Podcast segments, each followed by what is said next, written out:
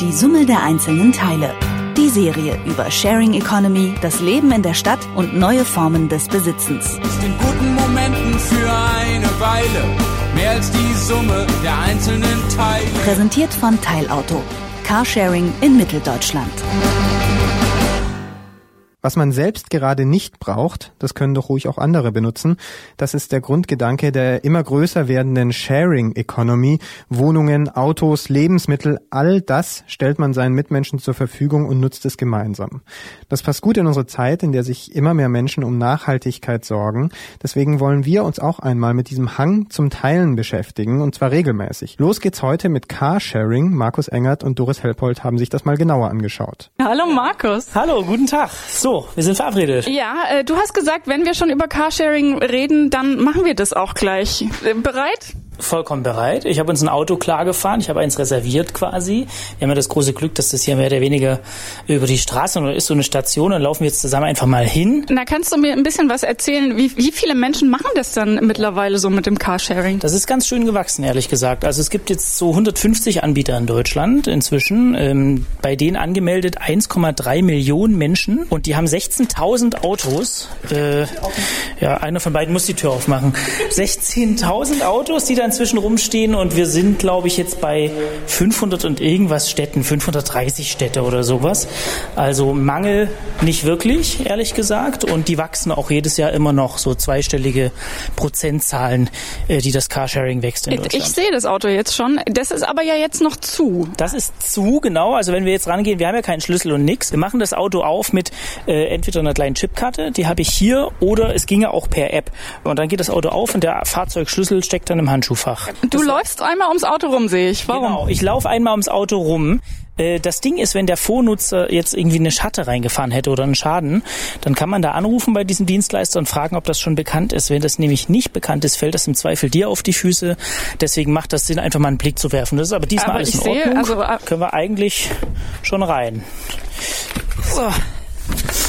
Was mache ich denn aber, Markus, wenn ich jetzt ein Auto brauche, ja. aber das hier gerade nicht frei ist. Also wenn du auf die Seite gehst oder in die App von diesem Dienstleister, dann ähm, siehst du eine Karte, wo die Autos in der Umgebung sind. Dann kannst du dir das in der nächsten Nähe irgendwie sehen. Wenn du jetzt das Gefühl hast, das ist jetzt weit weg und du hast nicht so stressig, würdest du auch sehen, wie lange ist das jetzt vermietet, wann ist das wieder zurück und dann kannst du vielleicht auch deine Miete so anpassen. Also eigentlich klappt das meistens ganz gut. Jetzt haben wir ja hier dieses Prinzip mit festen Stationen. In manchen Städten gibt's die ja auch nicht so. Mhm. Also da kann man in Berlin zum Beispiel das Auto einfach da abstellen, wo man will, also wo man gerade endet, wenn, wenn die Fahrt zu Ende ja. ist. Was ist dann das bessere System? Stimmt, also das, was du gerade beschrieben hast, dieses andere, das nennt sich Free Floating, also so freies Fließen quasi. Ähm, was jetzt davon besser oder schlechter ist oder wie das jetzt genau funktioniert, da habe ich gedacht, rufen wir am besten mal einen Experten an, lassen uns von dem das erklären. Willi Lose, der ist nämlich der Chef vom Bundesverband Carsharing. Willi Lose. Herr Lose, hier ist Markus Engert von Detektor FM. Guten Tag. Ja, hallo. Guten Tag, ich grüße Sie. Vielleicht können Sie uns mal ganz kurz erklären, was ist das eine, was ist das andere und wo liegen eigentlich so Vor- oder Nachteile bei den beiden Systemen? Ja, Sie sprechen ähm, auf der einen Seite vom stationsbasierten Carsharing, wie es mittlerweile in Deutschland seit 28 Jahren existiert. Das ist eigentlich die flächendeckend weit verbreitete Art äh, des Carsharing das funktioniert so, dass die Fahrzeuge an fest definierten Stellplätzen aufgestellt werden. Die Kunden können die Fahrzeuge dort reservieren, zum Teil auch lange im Voraus. Das System hat allerdings den Nachteil, dass auch die Fahrzeuge an dieser Stelle wieder abgestellt werden müssen nach der Nutzung. Das heißt, das erfordert eine gewisse Planung. Die zweite Variante ist das stationsunabhängige oder Free Floating Carsharing. Das gibt es in sieben großen Großstädten in Deutschland. Berlin, Hamburg, München, das sind so die größten. Das funktioniert so, dass äh, die Fahrzeuge im Straßenraum über eine App auf dem Smartphone gefunden werden. Man kann die bis zu einer Viertelstunde oder maximal eine halbe Stunde festhalten. Dann werden die im Minutentakt abgerechnet bei der Nutzung. Das sind in der Regel so 29 Cent pro Minute. Das klingt wenig, aber kommen Sie mal in den Stau damit, äh, dann werden Sie merken, dass das äh, ein Gefühl ist wie beim Taxifahren. Bei manchen der genannten Städte ja kein unmögliches Szenario. Genau, genau. Also da kann man dann schon ein bisschen nervös werden. Und man hat außerdem noch äh, die Aufgabe, dass man einen legalen Parkplatz zum Abstellen dieser Fahrzeuge im Geschäftsgebiet braucht. Äh, auch das ist manchmal nicht ganz einfach. Ist denn das was, was man auch in, in Zahlen oder in Fakten ausdrücken könnte? Also was bringt so ein Carsharing-Auto eigentlich so gesamtgesellschaftlich? Wir stellen fest, dass ganz, ganz viele Kunden im Laufe der Zeit ihr eigenes Auto abgeschafft haben, weil sie es zu wenig gebraucht haben und weil die Nutzung äh, des ÖPNV, des Fahrrads oder des zu Fuß gehens in Verbindung mit dem bisschen, was ich dann noch mit dem Auto benötige, mit dem Carsharing ganz gut abzudecken ist.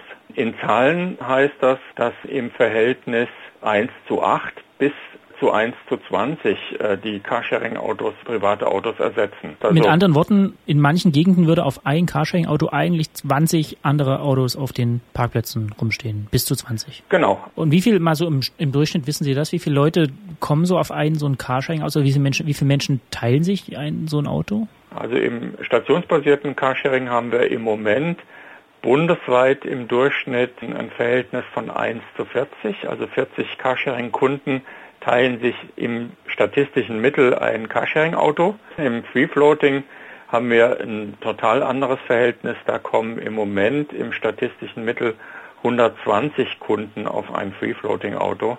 Wenn nichts mehr schief geht, haben wir in Deutschland ja bald ein Carsharing-Gesetz. Ähm, warum ist es aus Sicht Ihres Verbandes denn notwendig und was sollte Ihrer Ansicht nach drinstehen im Gesetz?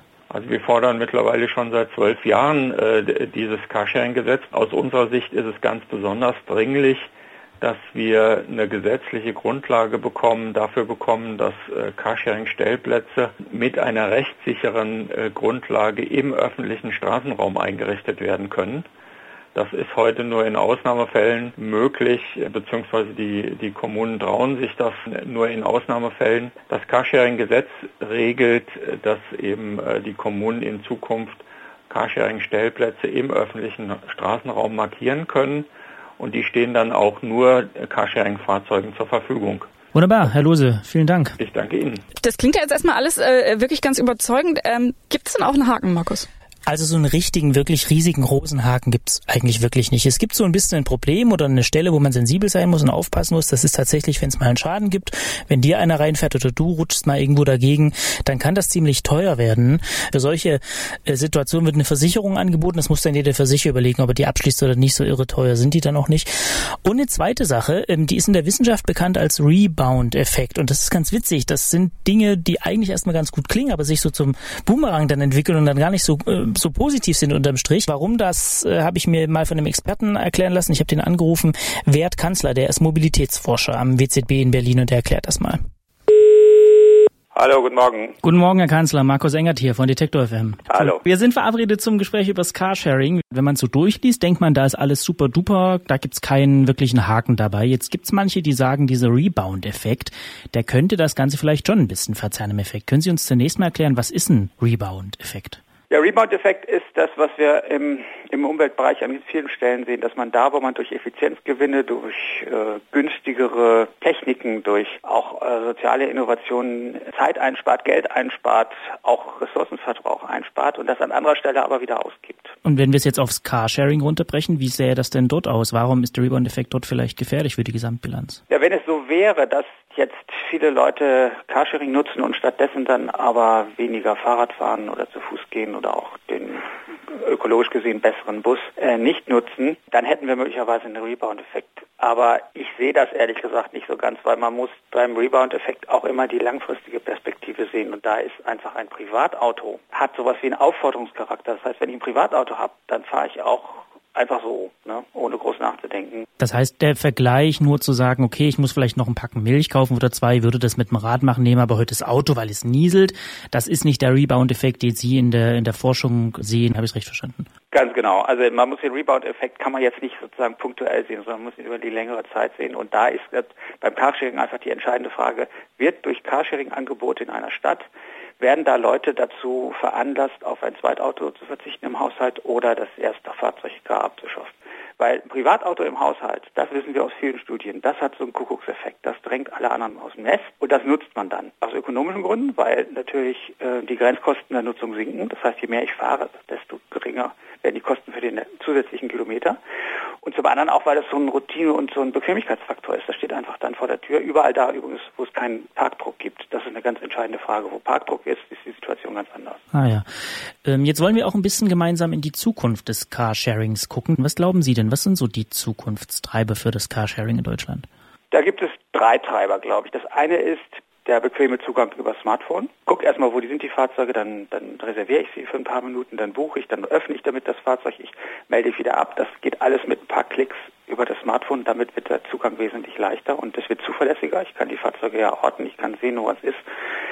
Das ist das eine, das ist ein Treiber und das wird weitergehen. Das zweite ist, und das überall da, wo wir wenig Platz haben, also da, wo die, wo die äh, Stadt sehr verdichtet ist oder verdichtet wird, dass da natürlich das geteilte Auto, was häufiger genutzt wird als das private, was ja bekanntlich 23 Stunden am Tag statistisch rumsteht, natürlich interessanter ist, auch für Stadtplaner und für die Stadtverwaltung, dass sie sagt, das lasse ich jetzt zu oder das fördere ich sogar. Ähm, und das Dritte ist, dass die Autohersteller jetzt massiv in, in dieses Geschäft reingehen und auch versuchen, ihre Elektrofahrzeuge da reinzubringen, was ich auch für vernünftig halte, weil Elektrofahrzeuge in der Stadt emissionsfrei natürlich das angemessene Verkehrsmittel für Carsharing ist. Herr Kanzler, vielen Dank für Ihre Zeit und beim nächsten Mal gute Fahrt. Ja, Dankeschön. Besten Dank. Carsharing in Deutschland. Eine kleine Zwischenbilanz dazu hat uns mein Kollege Markus Engert äh, gegeben, hier im Carsharing-Auto. Und Markus, jetzt, wo wir hier schon sitzen, Genau. machen wir noch eine kleine Spritztour, würde ich sagen. Genau so ist es. Wir machen eine Spritztour. Ich schneide mich auch noch an. Geht's los.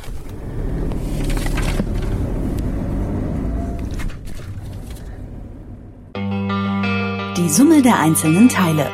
Die Serie über Sharing Economy, das Leben in der Stadt und neue Formen des Besitzens. In guten Momenten für eine Weile mehr als die Summe der einzelnen Teile. Präsentiert von Teilauto. Carsharing in Mitteldeutschland.